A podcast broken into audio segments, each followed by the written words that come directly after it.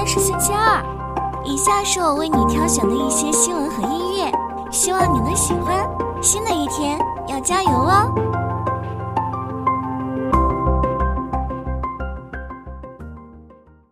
据截至午间收盘数据显示，沪指、深成指和创业板指数均出现下跌，华为概念股持续强势上涨，赛力斯、盛龙股份等股票连续上涨，移动支付。数据安全等板块涨幅领先，而减肥药概念和大基建股回调。华为常务董事余承东表示，鸿蒙四点零仅一个多月就吸引了超过六千万用户。算力概念股也呈现大幅上涨，莲花健康连续三天涨停。同时，国务院发布共建“一带一路”构建人类命运共同体的重大实践白皮书，详细介绍了中国共建“一带一路”倡议的历史渊源、实践成果和世界意义。国家统计局决定在二零二三年组织开展人口变动情况抽样调查。外交部表示，将在今年十月举办第三届“一带一路”国际合作高峰论坛，并邀请了来自一百三十多个国家和三十多个国际组织的代表参会。商务部副部长郭婷婷表示，将加快推进中国东盟自贸区三点零版谈判，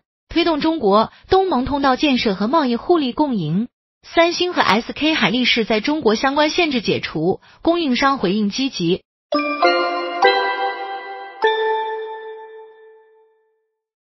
国际金价上涨至一千八百五十美元，美股周一全线收涨，市场关注中东紧张局势，能源板块涨幅居前。美联储表示，美债收益率的上升可能减少加息的必要性。由于取消特拉维夫航班，美国航空股普跌。预计财报季将带来不佳的业绩，标普五百指数成分股的每股盈利预计将下降百分之零点三。市场关注中东局势对能源市场和金价的影响，能源板块大涨，军工板块也表现不俗，航空股下跌，部分科技股涨多跌少，中概股方面出现涨跌，国际油价和金价出现上涨。